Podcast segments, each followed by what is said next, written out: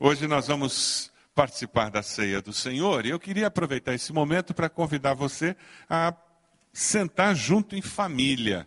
Nós estamos nos 100 dias de oração pela família, então eu queria que agora fosse uma santa muvuca. Você vai sair do seu lugar e vai sentar perto dos seus. Então procure onde está o papai, a mamãe, onde está a sua família, porque nós vamos participar da ceia em família. Se você não está com a família, não se preocupe, porque você vai ser convidado a eleger família de Deus. Então, se tem alguém aqui que é pai e mãe adotado por você, pode sair do lugar e ir para perto desse pai e mãe adotado. Pode mudar de lugar e ir para essa família que você adotou no corpo de Cristo. Isso acontece muito, porque nós somos família de Deus também. E família de sangue, porque o sangue de Cristo nos une. Nós vamos participar da ceia do Senhor em família. Quando a gente pensa em ceia do Senhor, quem é que deve tomar a ceia do Senhor? Você vai encontrar alguns grupos que têm a ceia super restrita. A ceia do Senhor super restrita, só quem participa daquela comunidade local pode tomar a ceia. A pessoa pode ser da mesma denominação, mas se não é daquela comunidade local, também não pode participar. Só quem é membro daquela igreja local pode participar. Existem algumas igrejas que são tão restritas nessa questão de ceia, que eles não fazem nem a ceia do Senhor num culto público. O, a ceia é servida num horário antes do culto público. E só os membros sabem disso. Eu me lembro uma vez na Carolina do Sul, eu participei de uma ceia assim. A igreja deu uma permissão especial para que eu participasse dessa ceia. E foi todo um processo. E o, a ceia acontecia antes do culto. Aí terminava aquele momento de ceia, aí eles foram para o culto que era aberto a todas as pessoas. Existem outras, outros grupos em que a ceia é restrita. Então, seria o caso, por exemplo, nós dizermos que só os batistas podem tomar a ceia. Então, a ceia é restrita. Se alguém é presbiteriano, luterano, metodista, não poderia, porque ela é restrita a uma identidade denominacional. E muitas igrejas têm essa, essa, esse entendimento. Existem outros grupos que têm uma, um entendimento de que a ceia é aberta a todos que tiveram uma experiência de salvação com Cristo Jesus, independente de estar numa denominação, na mesma denominação ou não. E depois você tem uma outra posição, que é considerada a posição aberta, em que qualquer pessoa que quiser pode tomar e não tem problema. A dificuldade dessa posição aberta é que ela tem a tendência de desvalorizar o sentido e o significado da ceia. Em nossa igreja, nós temos adotado que a ceia é do Senhor e que as pessoas devem ter uma experiência de conversão com Cristo Jesus para participar da ceia. Nós não temos proibido ninguém de participar, mas nós temos recomendado que se a pessoa não teve uma experiência de novo nascimento, não faz sentido participar da ceia. Então, se você está conosco participando desse culto e você não nasceu de novo, não teve uma experiência de conversão a Cristo, não se sinta constrangido a pegar os elementos. Simplesmente observe o que vai acontecer aqui. Eu tenho certeza que o seu coração será abençoado, Deus vai falar com você, mas não se sinta constrangido a pegar os elementos, a vir até a frente, participar desse momento de ceia do Senhor com as, com as famílias. E é justamente por isso que nós recomendamos que as crianças não tomem a ceia.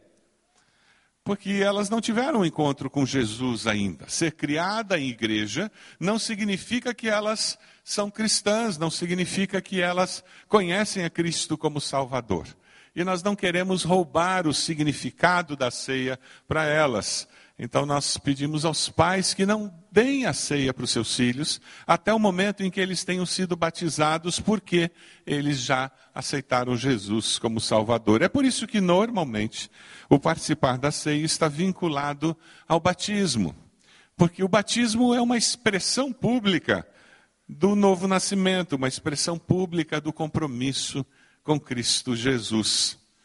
Hoje que vamos celebrar a ceia com foco na família, eu queria que nós começássemos a refletir quantas pessoas na sua família poderiam participar da ceia do Senhor com tranquilidade hoje.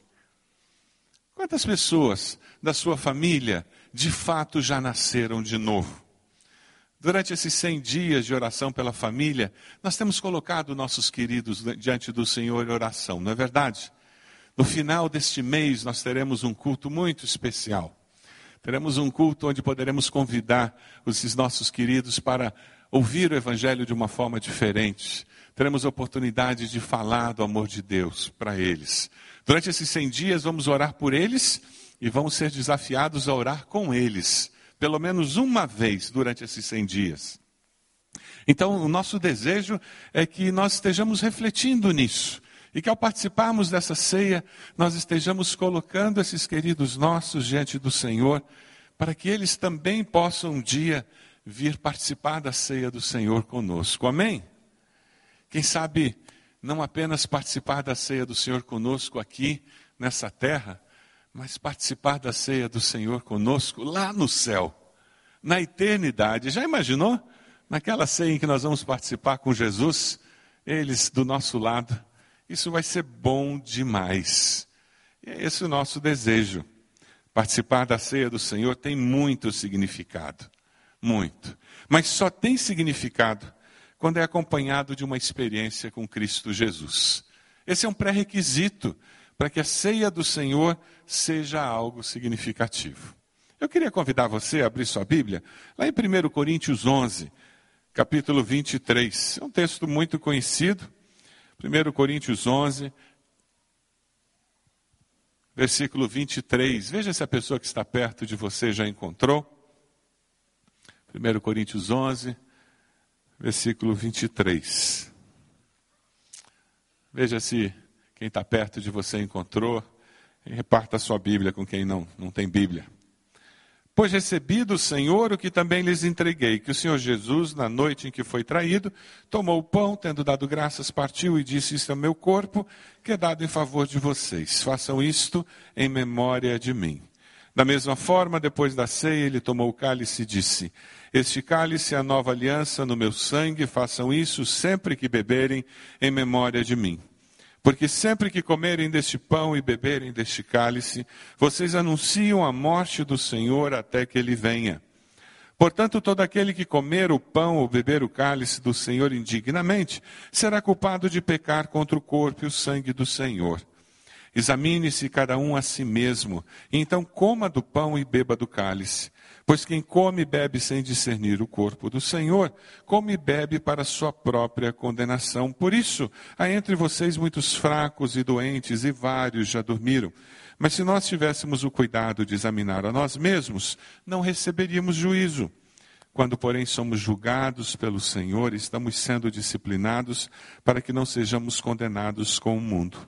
Portanto, meus irmãos, quando vocês se reunirem para comer, esperem uns pelos outros.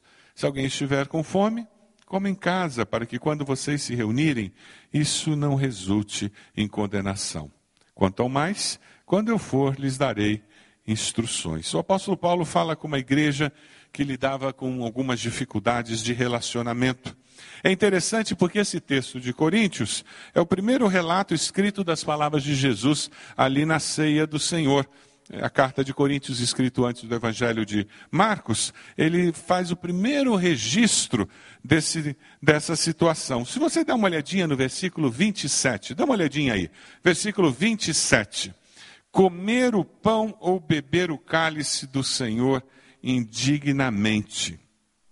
Paulo está preocupado que aqueles cristãos participem da ceia do Senhor de uma forma indigna com uma atitude irresponsável ou uma atitude supersticiosa. No caso deles, comer indignamente era comer sem considerar aqueles irmãos mais pobres. Ah, existia na igreja um grupo de irmãos que eram escravos, trabalhavam de sol a sol. Quando eles chegavam para a ceia, e a ceia naqueles dias não era como no nosso caso, que é simplesmente um cálice pequeno e um pedacinho de pão. Mas a ceia naqueles dias era uma refeição como no caso de Jesus, uma refeição, e no meio da refeição eles paravam, pegavam o pão e pegavam o cálice. Só que quando aqueles irmãos chegavam, os mais abastados já tinham comido tudo, já tinham bebido tudo. E não tinha nada para aqueles mais pobres. Comer indignamente, de uma forma irresponsável, era comer sem considerar aqueles irmãos mais pobres, sem esperar que eles chegassem para que houvesse a comunhão, sem considerar o corpo de Cristo, sem considerar a unidade do corpo de Cristo. Isso era comer indignamente. O que é comer indignamente nos nossos dias? O que é comer indignamente na realidade da sua vida? O que é comer de uma forma supersticiosa nos nossos dias a ceia do Senhor. Existem pessoas que acham que o pão vai fazer alguma mudança na sua vida. Tem igrejas que, quando termina a ceia do Senhor, aqueles elementos são enterrados. Como se aquele, aquele suco e aquele pão tivesse algum valor sobrenatural. Eles não deixam de ser pão ou suco. O sobrenatural está no coração de quem participa da ceia e não nos elementos. A ceia é memorial, nós fazemos em memória. Não existe uma, uma oração eucarística que transforma os elementos em corpo de Cristo e em sangue de Cristo. Os elementos nos lembram de uma realidade que transcende essa realidade humana. No esboço da mensagem que está dentro da revista, você tem um lugarzinho para escrever o que seria para você participar da ceia de forma indigna. Hoje, quem sabe é participar sem, sem estar ligado no que está acontecendo nesse momento no culto. Quem sabe participar com um coração amargurado, cheio de rancor, cheio de ódio. Quem sabe Participar indignamente é participar sem desfrutar da unidade do corpo. Eu venho ao culto, vou embora e não quero envolvimento com a igreja, com os irmãos. Quem sabe participar indignamente, seja participar sem confiar em Deus. Você está aí sentado, mas você não acredita que Deus cuida de você, que Deus vai suprir suas necessidades. É por isso que o versículo 28 nos fala sobre a necessidade de examinarmos-nos cada um a si mesmo. Examine-se cada um a si mesmo. Um hino antigo que eu gosto muito. E que vira e mexe, eu, eu canto um pedacinho dele na minha, no meu período devocional. É aquele som da ó Deus. Lembra dele? Quantos lembram desse hino? Ajuda a gente, ministro. Eu canto na minha hora silenciosa, mas aqui eu não arrisco, não. minha hora silenciosa só Deus me ouve. Quem arrisca aí, ministro? Você não sabe? Essa geração nova é complicada. Mas canta só o, o estribilho, vai lá. Ah lá. Cadê o irmão Joel? Tá aí? Eu vi ele aí. Ah lá. Chega aqui, irmão Joel, vem me ajudar. Você lembra decorado? Eu só sei o início. Eu sei que vocês vão atrás, né? Vamos lá. Isso não estava no programa, não, gente. Sonda-me, ó Deus, pois vês meu corpo. Chega aqui quem conhece. Prova-me, ó Pai, te peço em oração de todo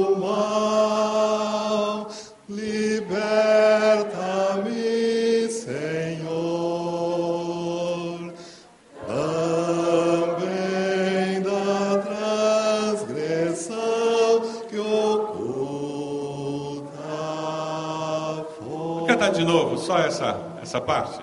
Vamos lá.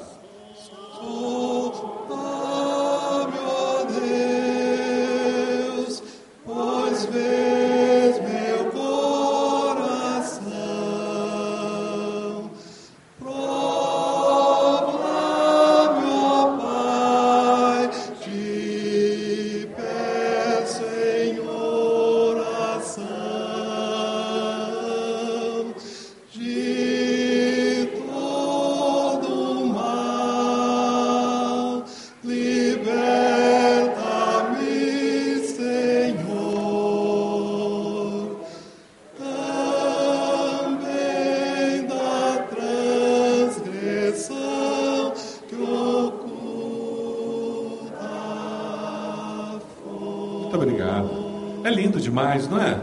Essa ideia do examinar-se a si mesmo. E tem dois extremos. Aí você tem aqueles que fazem esse autoexame e dizem: Eu não vou participar. Se nós formos olhar para as nossas imperfeições, a gente nunca vai participar de nada no reino de Deus. Mas também tem o outro extremo de alguns que examinam a si mesmo e dizem: Ah, mas todo mundo é pecador mesmo, né? Então, como todo mundo é pecador, eu, de uma forma sem vergonha, eu participo, mas inconsequente, eu não me arrependo, eu não peço perdão, e eu continuo sendo pecador daquele jeito, sem procurar mudar. Não é essa a mensagem do examinar-se a si mesmo.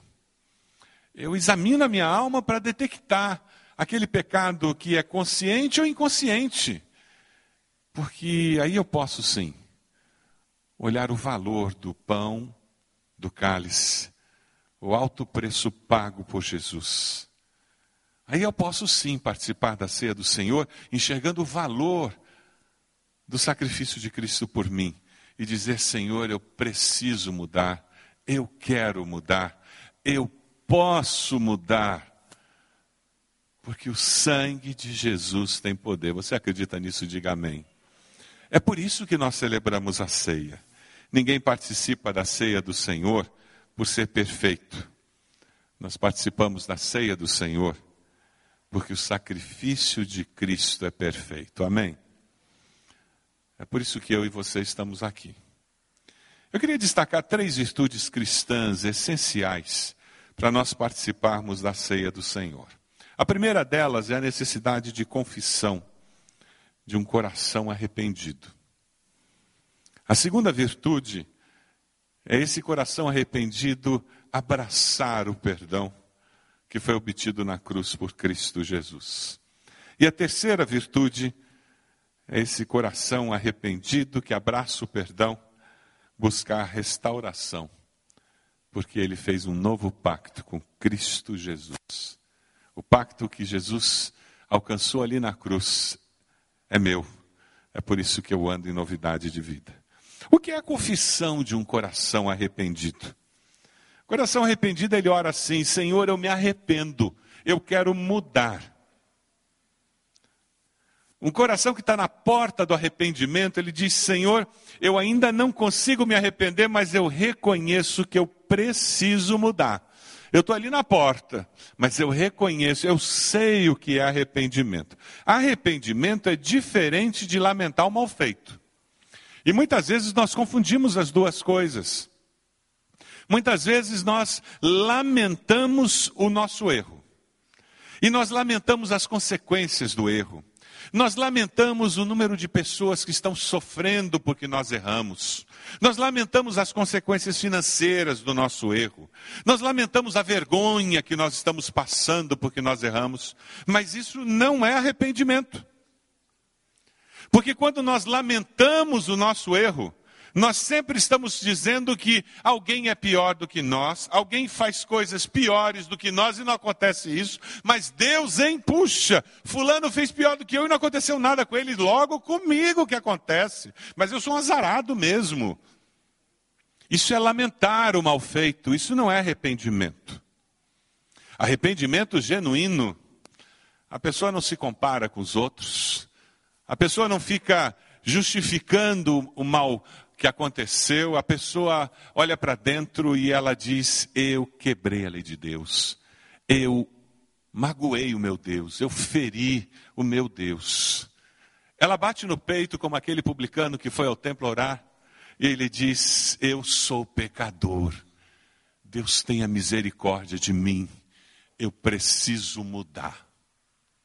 Arrependimento verdadeiro produz um desejo de mudança.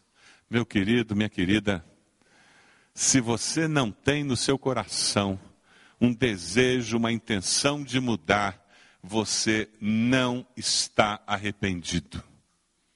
Você está simplesmente lamentando as consequências do seu erro, lamentando os problemas gerados pelo seu erro, lamentando a vergonha que o seu erro está causando para você, causando para sua família, só lamentando o seu erro. O arrependimento verdadeiro, eu estou indo numa direção e eu digo: basta.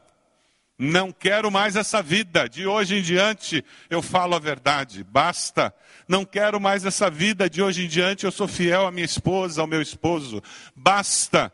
Não quero mais essa vida. De hoje em diante eu não serei um caluniador, um fofoqueiro. Eu não quero mais essa vida. Basta. De hoje em diante eu não vou gastar mais do que eu tenho. Eu não vou viver endividado. Basta. Eu vou usar simplesmente o que eu tenho. Eu vou viver conforme meus recursos. Basta. De hoje em diante eu não vou ser um crente irresponsável, uma pessoa sem compromisso com Deus. De hoje em diante eu vou ser, ter um compromisso com a palavra de Deus.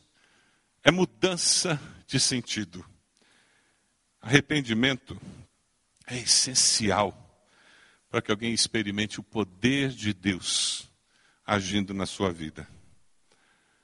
A palavra de Deus é mais forte ainda, porque ela diz que sem arrependimento, quem sabe o resto do versículo? Não há remissão, não há perdão de pecados. É por isso que muitos de nós não nos sentimos perdoados por Deus. É porque, de fato, não experimentamos o arrependimento. Nós precisamos repetir a celebração da ceia do Senhor para não nos esquecermos do alto preço pago por Jesus e da necessidade de nos arrependermos. E não interessa quantos anos eu conheço a Cristo, até o dia da minha morte, eu precisarei experimentar arrependimento, confissão, receber o perdão de Deus e o recomeço falando sobre a nossa necessidade de repetir e repetir, porque somos humanos e o ser humano ele tem uma capacidade incrível de não conseguir ver o essencial da vida. Eu encontrei uma crônica do Otto Lara Rezende muito interessante, Vista Cansada, talvez você conheça.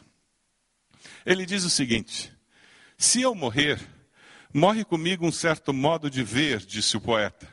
Um poeta é só isso, um certo modo de ver. O diabo é que de tanto ver a gente banaliza o olhar. Vê não vendo. Experimente ver pela primeira vez o que você vê todo dia sem ver. Parece fácil, mas não é. O que nos é familiar já não desperta curiosidade. O campo visual da nossa rotina é como um vazio. Você sai todo dia, por exemplo, pela mesma porta. Se alguém me perguntar o que é que você vê no seu caminho, você não sabe. De tanto ver, você não vê. Sei de um profissional que passou 32 anos a fio pelo mesmo hall do prédio do seu escritório. Lá estava sempre, pontualíssimo, o mesmo porteiro. Dava-lhe bom dia, às vezes lhe passava um recado ou uma correspondência. Um dia o, o porteiro cometeu a descortesia de falecer. Como era ele? Como era a sua cara, a sua voz, como se vestia, não fazia a mínima ideia. Em 32 anos, nunca o viu. Para ser notado, o porteiro teve que morrer.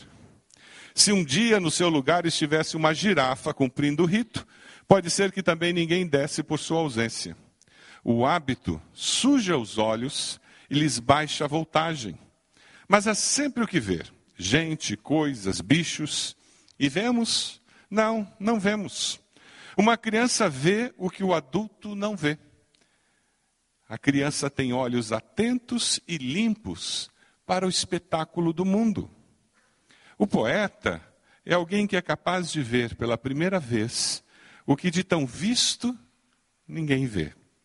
Há pai que nunca viu o próprio filho, marido que nunca viu a própria mulher. Isso existe às pampas. Nossos olhos se gastam no dia a dia, ficam opacos. É por aí que se instala no coração o monstro da indiferença.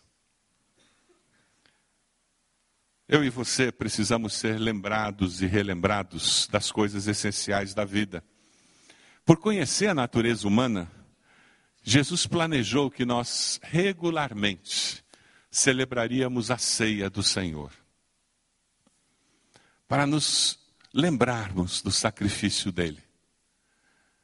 E nós somos tão terríveis que alguns de nós já banalizamos a ceia do Senhor.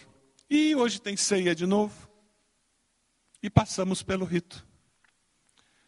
E nos esquecemos do alto preço que foi pago. E o pegar o pão já não tem tanto significado. Queira Deus que hoje, de uma forma renovada, e você, como um crente novo, celebrando a ceia pela primeira vez, você pegue os elementos junto com a sua família e diga: foi um alto preço que foi pago. Vamos ler juntos o texto de 1 Pedro? Pois vocês sabem, vamos lá? Pois vocês sabem que não foi por meio de coisas perecíveis, como prata ou ouro, que vocês foram redimidos da sua maneira vazia de viver, transmitida por seus antepassados, mas pelo precioso sangue de Cristo, como de um cordeiro sem mancha e sem defeito. Um alto preço foi pago na cruz, para que você fosse salvo de quais consequências do pecado? Aí no esboço você tem um espaço para escrever. Quais consequências do pecado? De quais consequências? Do inferno, salvo do inferno, da morte eterna. Quem sabe você coloca aí, é, desde que eu aceitei a Cristo, meu casamento foi salvo, porque eu estava à beira do divórcio. Ah, depois que eu aceitei a Cristo, eu mudei a minha maneira de de ver os relacionamentos. Hoje eu consigo me relacionar melhor com as pessoas. Do que você foi salvo? O que Jesus mudou na sua percepção de vida? Quem sabe você foi salvo da escravidão da fama, do poder. Quem sabe você foi salvo da dificuldade de viver para ganhar dinheiro apenas. Quem sabe você foi salvo da dificuldade de perdoar. Quem sabe você foi salvo da mentira e hoje você não precisa mais mentir para se relacionar com as pessoas. Você anda na verdade. Alto preço que foi pago para que você tivesse paz. E hoje eu tenho paz. Três virtudes: confissão de um coração arrependido, que nos leva a receber o perdão o perdão que foi alcançado na cruz. Veja os versículos 29 a 31 no texto. Dê uma olhadinha aí. Quando nós comemos e bebemos sem discernir o corpo, nós não estamos valorizando o perdão que nós recebemos. Deus não nos condena. Sabe quem que nos condena? As nossas obras. São as nossas obras que nos condenam para a morte eterna. Deus faz tudo para que nós sejamos salvos. E nós escolhemos caminhar longe de Deus. Nós escolhemos os descaminhos. Deus planejou que nós vivêssemos com Ele na eternidade. Existe um princípio de vida. Quem planta vento, colhe tempestade. Amor e justiça são os dois lados da mesma moeda. O Deus que ama para que Ele possa nos amar de fato, Ele tem que ser justo. E quando nós escolhemos o mal, nós sofremos as consequências. Na pastoral eu coloquei uma historinha que eu contei algum tempo atrás, que eu achei muito interessante. E eu repito aqui, de um pai que foi buscar a filha na escola, e a filha pergunta para o pai: Pai, qual é o teu maior defeito? E você pode imaginar você com uma filhinha pequena de uns 5, 6 anos, perguntando para você no carro qual é o teu maior defeito, o que você responderia para sua filhinha? E aquele pai meio constrangido, ele, ele pensa um tempo, aquele silêncio no carro, e ele diz: Ah, eu sou meio preguiçoso, filha. Às horas que eu não quero fazer muita coisa. E o silêncio se instala no carro de novo. Depois de algum tempo, aquela menina quebra o silêncio com a carinha séria. Ela diz: O teu defeito é o teu maior castigo. E não é assim mesmo. Não somos nós que plantamos vento e colhemos tempestade na nossa vida? Versículo 32 nos fala sobre isso. Dá uma olhadinha no 32 aí. Quando, porém, somos julgados pelo Senhor, estamos sendo disciplinados para que não sejamos condenados com o mundo. O Senhor nos disciplina justamente porque os nossos erros, eles criam dificuldades para nós mesmos. O Pai que ama disciplina e o Senhor procura nos disciplinar para nos ajudar a viver uma vida de libertação do pecado. A disciplina verdadeira, ela discipula aquele que é disciplinado. As duas palavras têm a mesma raiz: disciplina e discipulado. Hebreus 12 nos fala sobre isso de uma maneira muito particular. Vamos ler juntos? Nenhuma disciplina parece ser motivo de alegria no momento, mas sim de tristeza. Mais tarde, porém, produz fruto de justiça para aqueles que por ela foram exercitados. Portanto, fortaleçam as mãos enfraquecidas e os joelhos vacilantes. Você tem visto resultados na sua vida do princípio quem planta vento colhe tempestade? Você está sob a disciplina de Deus em alguma área da sua vida? No momento de celebrar a ceia do Senhor, é uma boa hora de identificar isso. Quem sabe a sua dificuldade financeira é disciplina de Deus, porque você não tem sido fiel nos dízimos. É um princípio bíblico. Você entrega os dízimos não porque sobra dinheiro, mas é pela fé. Quem sabe você não tem aplicado os princípios bíblicos na administração do dinheiro. E tem sofrido as consequências disso. Nós temos o Ministério Crown em nossa igreja para nos ajudar a encontrar esses princípios para que liberdade financeira surja na nossa família. Para que a gente não viva em função do dinheiro, mas o dinheiro abençoe a nossa família. Quem sabe você tem sofrido disciplina de Deus na área de relacionamentos, porque você não tem aplicado os princípios bíblicos na área dos relacionamentos, de não se deixar vencer pelo mal, mas vencer o mal com o bem, no que depender de você buscar a, pa a paz com todos. Quem sabe vai ser hoje que você vai celebrar a ceia do Senhor, encontrar a vitória do Senhor na sua vida e vai experimentar restauração.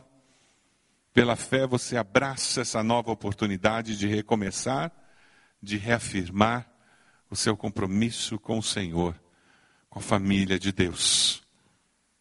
Versículos 23 a 26 fala dos elementos, fala como esses elementos são importantes. É o corpo do Senhor que é dado a favor de vocês. Façam isso em memória de mim.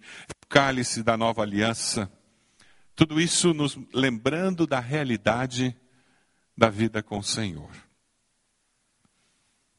Nós vamos chamar as famílias à frente, reforçando a ideia de que os pais são líderes espirituais no lar.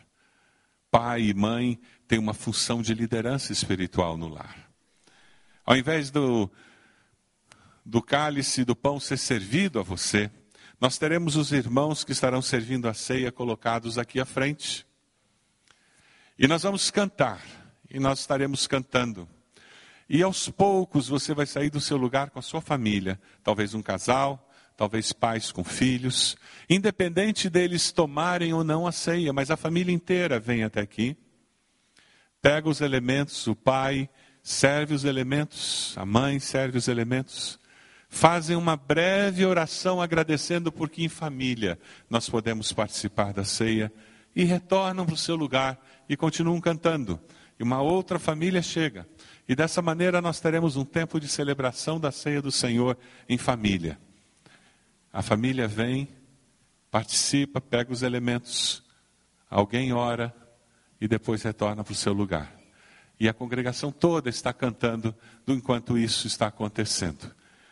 Dessa forma, nós estamos orando por aqueles que não estão conosco e talvez um filho não esteja aqui. E você gostaria que ele estivesse, mencione pelo nome esse filho, essa filha, que não está aqui celebrando a ceia com você. Quem sabe um tio, uma tia, um pai, uma mãe, você gostaria que estivesse aqui celebrando em família. Coloque o nome dessa pessoa nesta oração, durante esse tempo em que nós estaremos celebrando a ceia do Senhor. Muito importante que nós estejamos participando dessa forma. E nós vamos terminar esse momento de celebração da ceia do Senhor quando a família desses irmãos que estarão servindo, essa família virá à frente para servir e participar desse momento da ceia. Eu vou pedir que eles se espalhem bem por favor, irmão Aldo, vão bem até quase a porta lá e vocês aqui quase até a parede ali. Estejam bem espaçados, por gentileza, para que seja mais fácil. Aqui pode espalhar um pouquinho mais. Espalhe um pouquinho mais para lá, irmão Jarbas. Isso. Isso. Momento muito especial. Mas antes de nós irmos aqui para frente, eu queria fazer algumas perguntas para você e nós vamos orar. Tem algum pecado que precisa ser confessado antes de você vir até aqui? Mas confessado com um coração arrependido. Um coração que diz: Deus, eu tenho esse pecado no meu coração, eu peço perdão e eu quero mudar. Eu não sei nem como vou conseguir mudar, mas Deus, eu preciso mudar. O teu Espírito tem me mostrado que eu preciso mudar. E você vai colocar isso diante do Senhor você decide viver livre dos seus pecados pelo poder do Espírito Santo de Deus, consagrando sua vida, sua família ao Senhor, vivendo esse novo pacto com o Senhor. Esse é um momento especial seu com o Senhor. Feche seus olhos onde você está. Ore ao Senhor. Dedique sua vida ao Senhor. Você vai pegar o pão, que é o corpo de Cristo dado em favor de vocês. O corpo que foi pregado na cruz pelos seus pecados. Você vai pegar o cálice, que simboliza o sangue de Cristo derramado na cruz do Calvário. O sangue que nos limpa de todo pecado o sangue da nova aliança, que nos dá certeza de que todos os pecados foram perdoados e por isso nós temos livre acesso a Deus.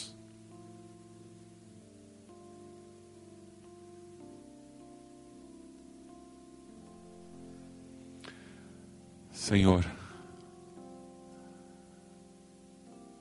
nós estamos diante do Senhor como teus filhos, clamando pelas tuas misericórdias, reconhecendo o quanto precisamos do Senhor nas nossas vidas, nas nossas famílias. Ó Deus, como nós precisamos da intervenção do Senhor para que as nossas vidas façam sentido. Como nós somos gratos por tamanho preço pago na cruz do Calvário. Toma em tuas mãos, Senhor,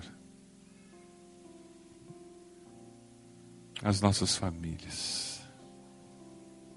Toma em tuas mãos, Senhor, os nossos queridos que ainda não te conhecem. Abençoa esse tempo em família que nós teremos,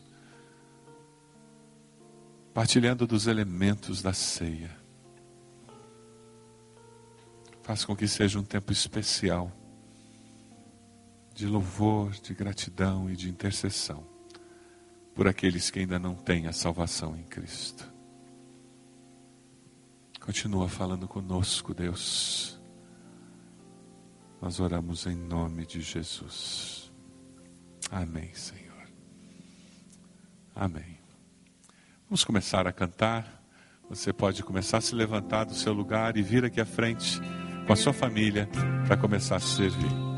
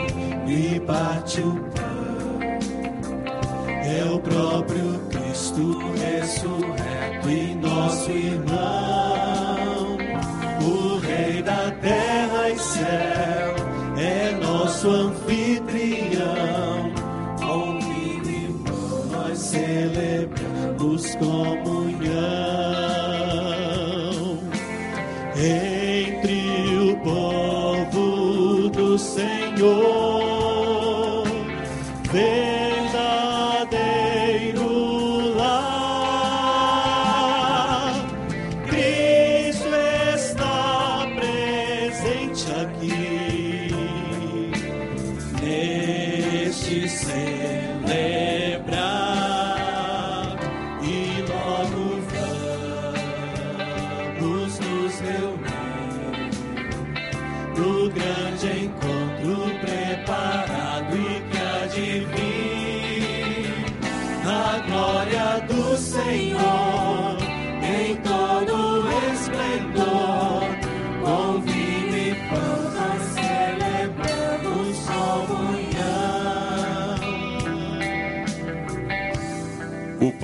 sendo usado hoje é sem glúten.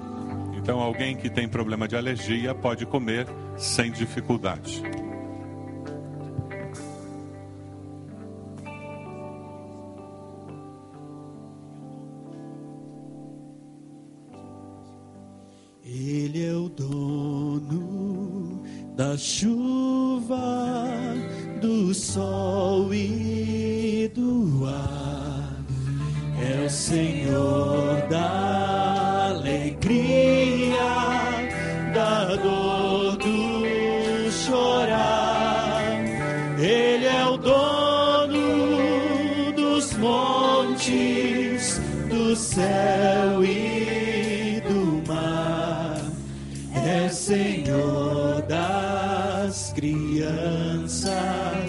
das preces, dos hinos. Ele é meu e também teu Senhor. Se os problemas parecem não ter solução, quando as mágoas inundam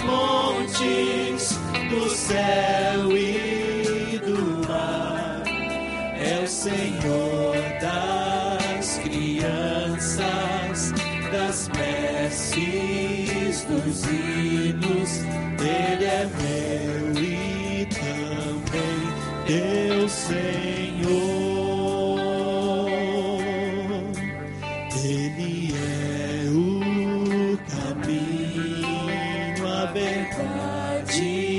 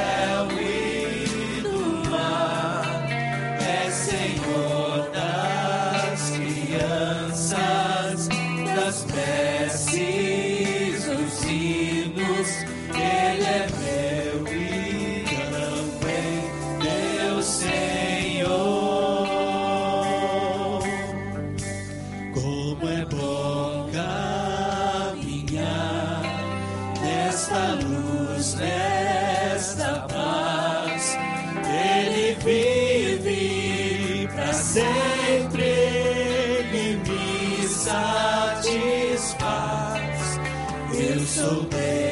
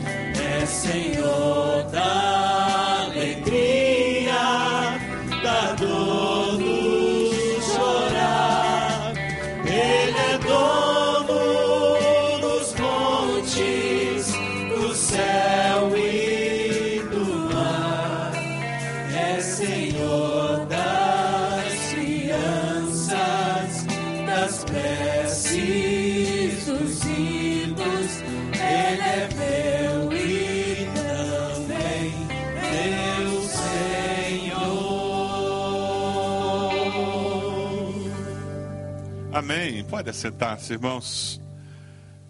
O texto termina dizendo: Porque sempre que comerem deste pão e beberem deste cálice, vocês anunciam a morte do Senhor até que ele venha. Vamos ler juntos? Porque sempre que comerem deste pão e beberem deste cálice, vocês anunciam a morte do Senhor até que ele venha. Isso é motivo de alegria? É motivo de felicidade no seu coração? Veja esse vídeo e você vai sair daqui com uma missão.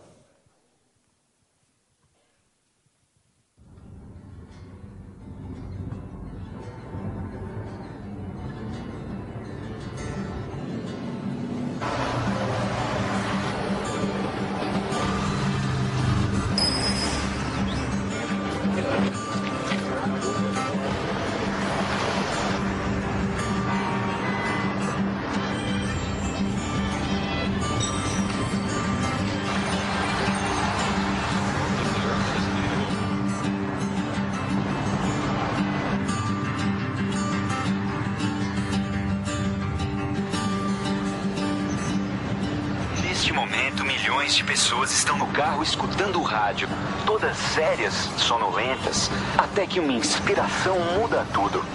Convidamos você a sorrir para o motorista do carro ao lado. Se ele estiver ouvindo isso, ele vai sorrir de volta.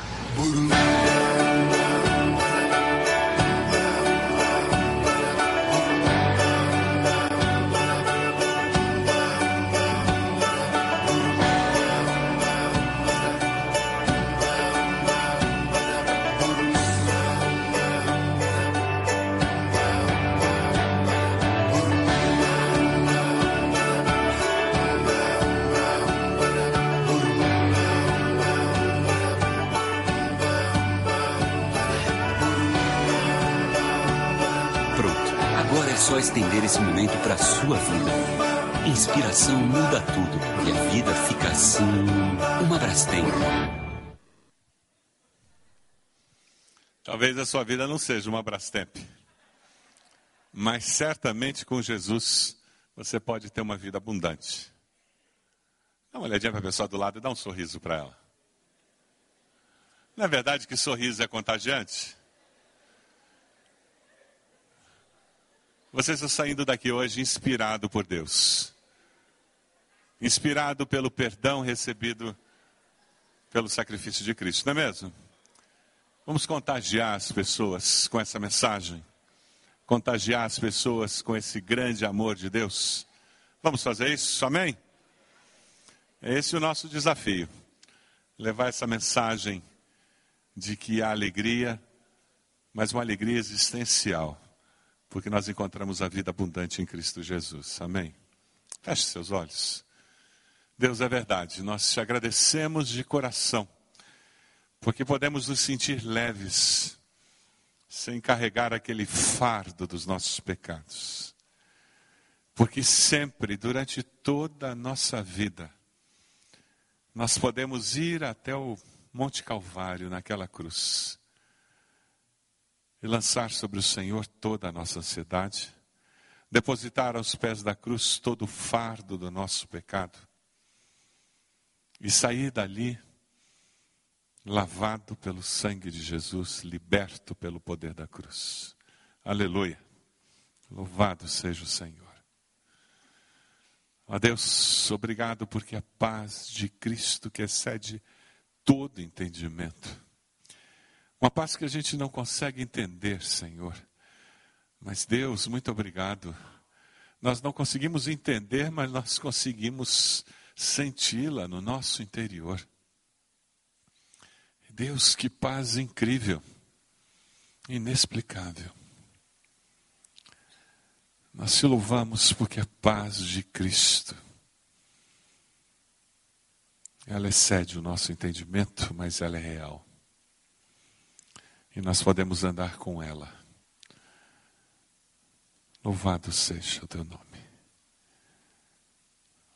Nós te louvamos por esse culto, pelo significado da ceia do Senhor, daqueles elementos preciosos, por fazermos isso com a nossa família. Ah, Deus, nós queremos sair daqui com senso de missão levar essa paz, essa salvação, esse perdão a essas pessoas amadas por quem nós oramos, para que elas tenham a bênção que nós já recebemos. Nós oramos no nome de Jesus. Amém, Senhor. Amém. Pastor Marcos.